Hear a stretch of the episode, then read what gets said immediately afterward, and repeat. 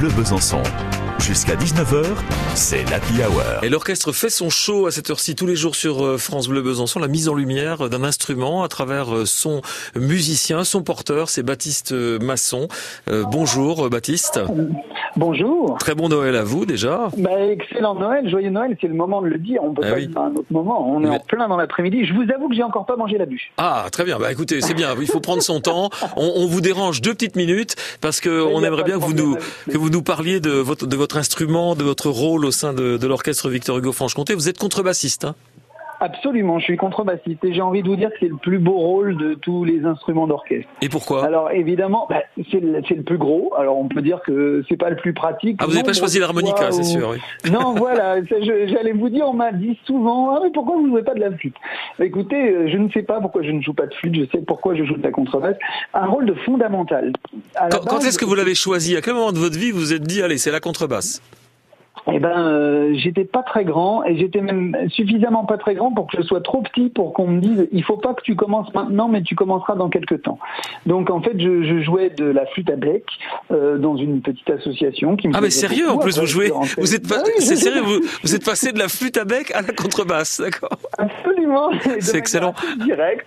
Et euh, en fait, je suis au conservatoire en flûte à bec. Et puis j'allais, je vais pas dire toutes les semaines, mais très régulièrement dans la classe de contrebasse pour montrer mes mains en disant est-ce que je peux commencer maintenant? Est-ce que je peux commencer maintenant? Et un jour, la professeure m'a dit c'est bon, tes mains sont assez grandes. Et, euh, et j'ai commencé ce jour-là. Alors euh, je, je, sais- plus exactement l'âge que j'avais, mais je sais, et je ne sais pas pourquoi euh, j'ai choisi cet instrument. Donc j'ai envie de dire que c'est lui qui m'a choisi. D'accord. Ah moi je pensais Et, pas que c'était une euh, histoire de main, je pensais que c'était une histoire de taille, euh, il fallait être un peu plus grand que la contrebasse quoi, mais mais c'est Alors- vraiment une histoire de main quoi. De de, de doigts. vrai, Mm. C'était vrai euh, à mon époque, même si je suis pas si vieux, mais la lutherie euh, pour les enfants a fait énormément de progrès. Mm. Et maintenant, on peut commencer très très jeune Oui, à la contrebasse sans Mm. aucun problème. Oui, absolument. Alors que c'était pas le cas euh, il n'y a pas si longtemps. Et euh, donc moi, j'ai attendu d'avoir la, la taille qui correspondait à l'instrument. Mm. Et euh, j'ai commencé ce jour-là, le jour même où elle m'a dit c'est bon, tes mains sont assez grandes.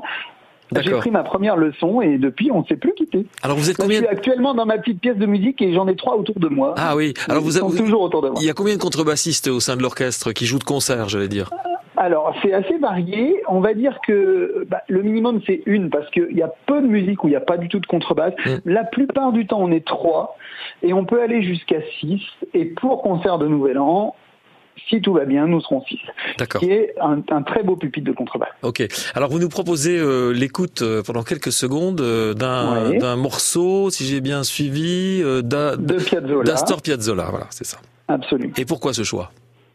Alors, pourquoi ce choix? Parce que moi, je trouve que c'est un personnage emblématique de la musique, euh, à la fois traditionnelle euh, et à la fois classique. Parce que c'est quelqu'un qui, euh, de Buenos Aires, euh, est, est venu en France pour essayer de, de travailler euh, son écriture musicale. Il a rencontré Nadia Boulanger, qui était euh, la plus grande pédagogue euh, française euh, à l'époque, euh, qui lui a dit moi j'ai j'ai pas grand chose à vous apporter et pourtant elle a fait travailler les plus grands dont Bernstein par exemple Mmh.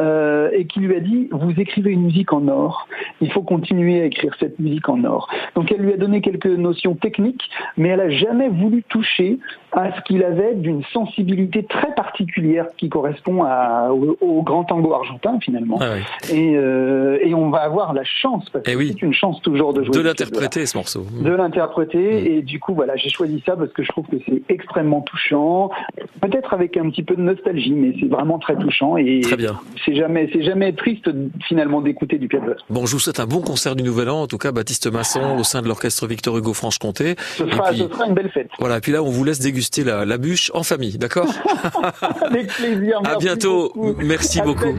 Merci à vous. joyeux- joyeux Noël à tout le monde Merci. Astor Piazzolla, donc on écoute euh, Invierno, Porteño.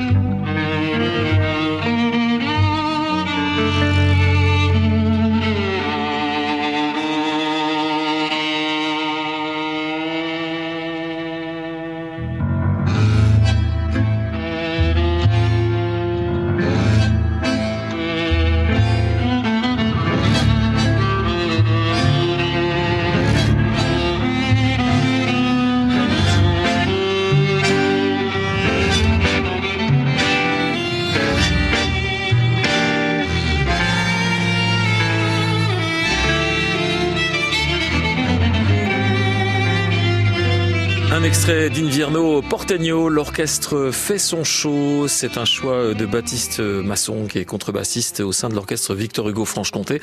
Alors rappelez-vous, hein, prenez bien date, euh, ce sera le 9 janvier prochain, le concert du Nouvel An de l'orchestre Victor Hugo Franche-Comté et ce sera bien sûr à vivre en ligne. France Bleu Besançon. Jusqu'à 19h, c'est la